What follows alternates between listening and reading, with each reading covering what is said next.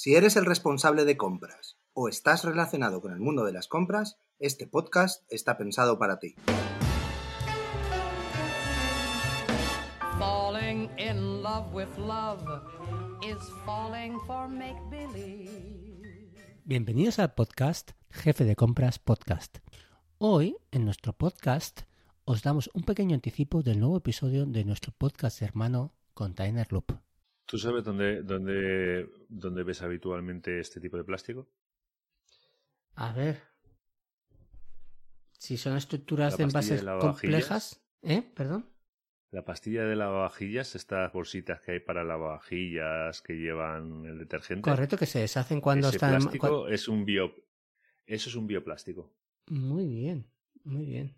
Mira. cómo- Eh, ¿Lo sabías tú y no, lo había, no te habías dado cuenta? Claro, yo lo, lo uso a diario. Claro, claro.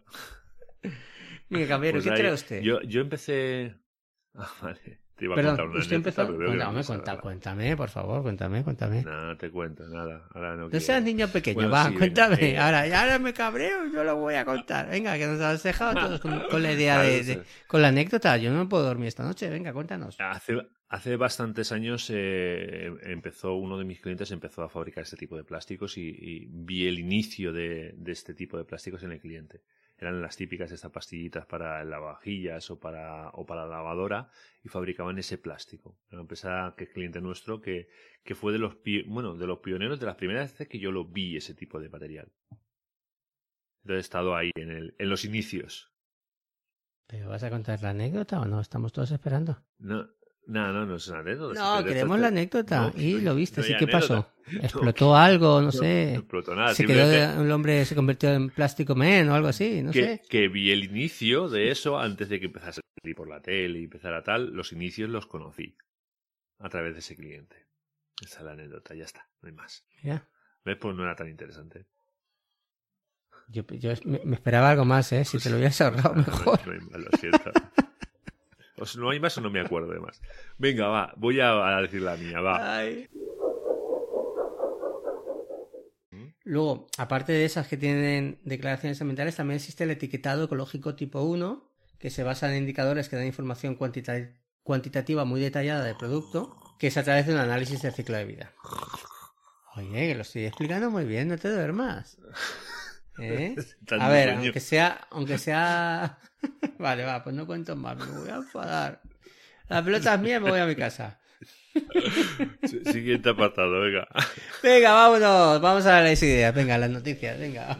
Tendencias, venga. Noticias noticiosas. Venga, vamos allá. Bueno, pues yo voy a hablar de los zumos exprimidos, porque como, como vivo en Valencia, y aquí somos muy naranjeros, voy a hablar de los zumos exprimidos directos, ¿vale? En, en contra de los concentrados, los NFC. A ver, están los, los exprimidos directos y los concentrados, ¿vale? Esto es lo de Don Simón que salía. ¿Por qué tienes que concentrar para luego desconcentrar? ¿No te acuerdas que había un anuncio que decía eso? Muy bien. ¿Eh? Muy- Sí, sí, sí. ¿Quién No, que salía? una Sali- nosotros, la salía gente no lo un- sabe, pero había... Sí, es que lo de Don Simón son, son muy cañeros. Ese anuncio fue el primer anuncio que hablaba de otras marcas, que, que impactó mucho, porque, por ejemplo, Don Simón decía, vamos a comparar nuestro producto Don Simón con el producto, y normalmente en, en otras, si era un detergente o algo, ponían producto X y salía un, producto en blanco con una X o, un producto solo en blanco. Aquí directamente decían otra marca. Pues vamos a compararlo con zumos, eh, lo que otra marca de zumos. Sí, era Min- la decían. un Prime de Danone, creo que era. Era- Por ejemplo. el- Era un zumo de Danone, creo que era. Y, y hacían mala publicidad de la otra marca. Decían, nuestros zumos son Sí. mejores. y tú decías, ostras, A ver. están degradando otra marca. Era impactante, impactante. Yo te digo, yo, yo no entiendo, ¿eh? No soy especialista en temas alimentarios, pero desde el punto de vista ambiental, ¿vale? A mí me parece una buena idea concentrar un zumo y luego desconcentrarlo, digamos, o sea, meterle agua. Porque reduce costes de transporte, porque el agua no la tienes que transportar. Va por la cañería, la filtras, la licuas y todo el rollo, y al final le pones agua al zumo.